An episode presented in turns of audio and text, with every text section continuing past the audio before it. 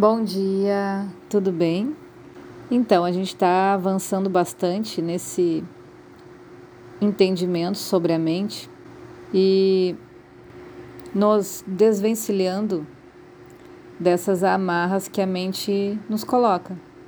A gente começa a perceber que a gente não é o escravo da mente. Quando a gente se coloca nessa postura de identificação com a mente, a gente perde o controle do nosso destino, vai funcionando de uma forma automática e principalmente a gente se torna escravo dos desejos dessa mente. Como a mente funciona para sustentar o ego, para sustentar a imagem, e isso não é uma coisa ruim, é a sobrevivência do indivíduo, mas ele precisa se adaptar ao meio. Ele precisa ser o mais parecido com o meio possível para garantir a sua sobrevivência, para não se destacar.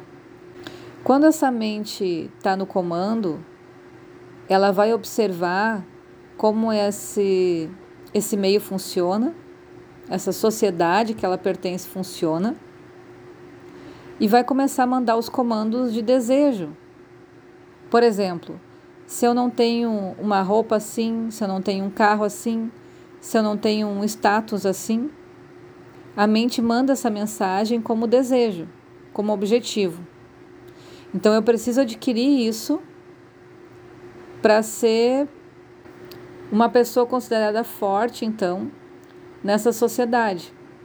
É disso que o ego se sustenta. O ego precisa estar tá nesse meio nem que para isso crie uma fantasia. Eu posso parecer para os outros que eu sou de determinada forma, e isso vai me manter, entre aspas, protegida socialmente. Ah, mas Fulano é assim. Mas de fato eu não sou. E aí eu começo a esconder a minha realidade, porque isso pode me deixar vulnerável. Vulnerável pelo ponto de vista do que a sociedade deseja, do que esse meio aonde eu pertenço deseja. Esse meio foi criado da mesma forma que essa mente, para sobreviver e é condicionado a essa situação de grande massa. É como a ideia de quanto mais igual eu me tornar, menos eu chamo atenção e menos riscos eu corro. E esse igual, essa luta pelo igual é isso. É se vestir do mesmo jeito, é andar na rua do mesmo jeito, é ter um padrão de vida de determinada forma que me mantém supostamente protegido. Mas lembra, desassocia. Isso está relacionado ao ego e à imagem. Não está relacionado ao meu desenvolvimento como ser humano. Não significa que esse é o meu caminho, é dessa forma que eu preciso me comportar. A gente passou por muitas coisas e o mundo vem evoluindo, os seres humanos vêm evoluindo justamente para isso. A gente caminha agora para esse parar para pensar. Mas realmente é dessa forma que a gente tem que funcionar? Será que não está na hora da gente dar um passinho a mais em direção à nossa consciência, porque a gente está vendo que se tornar igual, ter todas essas coisas que a mente proporciona como desejo, não está de fato me trazendo a felicidade, que é o que o ser humano cai na terra e já quer. Felicidade. Às vezes a gente relaciona o sucesso à felicidade, relaciona o amor à felicidade, mas não, felicidade. Ela pode estar embutida em vários outros valores. Mas o que é para mim a busca pela felicidade? É quando nossa consciência consegue expressar o que ela veio expressar e para cada um vai ser individual. No momento que a gente se torna igual a tudo, a gente não consegue expressar a nossa assinatura. E por isso que dá essa desarmonia esse sentido de baixa autoestima, talvez, generalizado, que a gente vê por aí. Eu ouvi uma expressão chamada sensação de cachorro vira-lata. E é bem isso, né? Parece, parece que a gente está sempre em déficit, está sempre menos e correndo atrás para se tornar igual. E esse passo nunca alcança, porque não é por aí o caminho. Esse passo é uma ilusão, é um. Como quando a gente está no de deserto e vê uma miragem, é mais ou menos isso, porque não é por aí o caminho real. Não é dessa forma que a gente vai conquistar a felicidade. É interessante que esse movimento de desassociar nossa identidade com a mente, com o ego em si, né? Relembrando que eu não digo que a identificação com o ego é uma coisa ruim, é só um estado de consciência, de não consciência talvez, mas para mim é uma fase de transição. Quando a gente funciona automaticamente, eu digo que e reage às coisas do nosso dia a dia, eu digo que é uma forma infantil. Quando a gente está testando esse movimento da mente, é quase aquela parte da adolescência, quando a gente começa a ter a nossa independência, a ver que a gente precisa conquistar as coisas com as nossas próprias mãos, que isso é importante, que a gente precisa fazer o nosso próprio futuro. E quando a gente passa para o lado de que olhar o tempo todo a mente do aspecto do observador e escolher como ela vai ser nutrida é uma forma mais madura.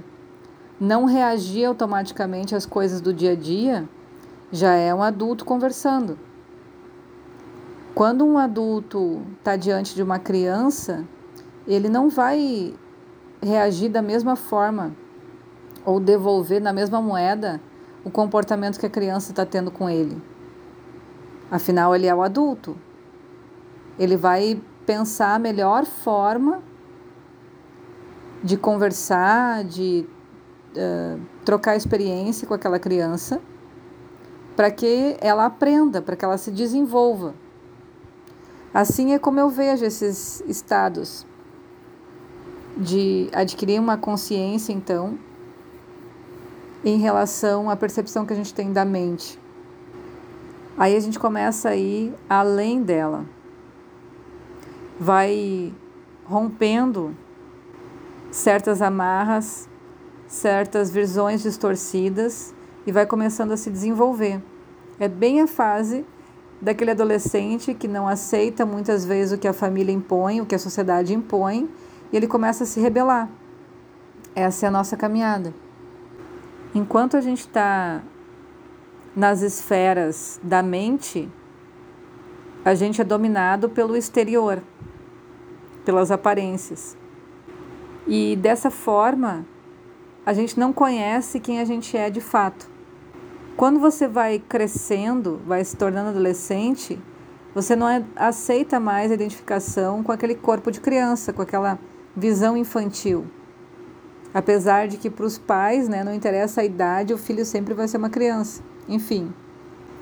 Mas o adolescente vai indo para a parte do adulto e ele quer ser reconhecido pela própria identidade dele, o que ele tem para expressar. Às vezes, esse adulto ali se perde e entra nessa maré da mente. Tudo bem, mas se a gente parar para pensar nessas fases da vida, é mais ou menos assim que funciona.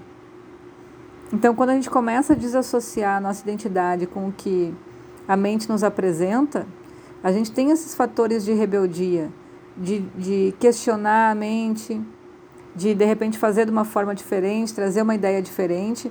E com esse caminhar, a gente vai começando a descobrir a nossa própria identidade de consciência, a nossa assinatura, o que a gente veio fazer aqui. E essa é a nossa luz espiritual. O simples fato da luz dessa percepção pura, se refletir no campo mental, faz a mente parecer consciente. Mas a mente em si, ela não tem inteligência, ela não tem luz própria. Ela funciona automaticamente. Então a gente precisa aprender a buscar essa luz pura para poder iluminar nossa mente e a gente ter uma consciência para se desenvolver como ser humano. Beijos e um ótimo dia.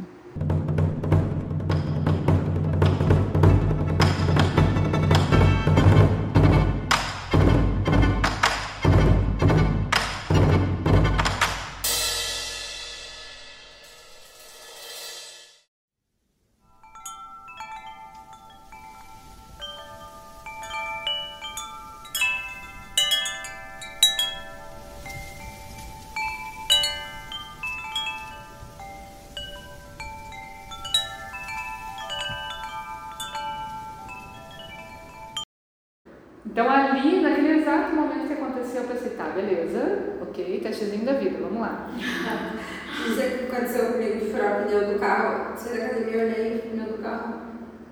Olhei e pensei, o que eu vou fazer? Ah, eu vou primeiro almoçar. Na boa.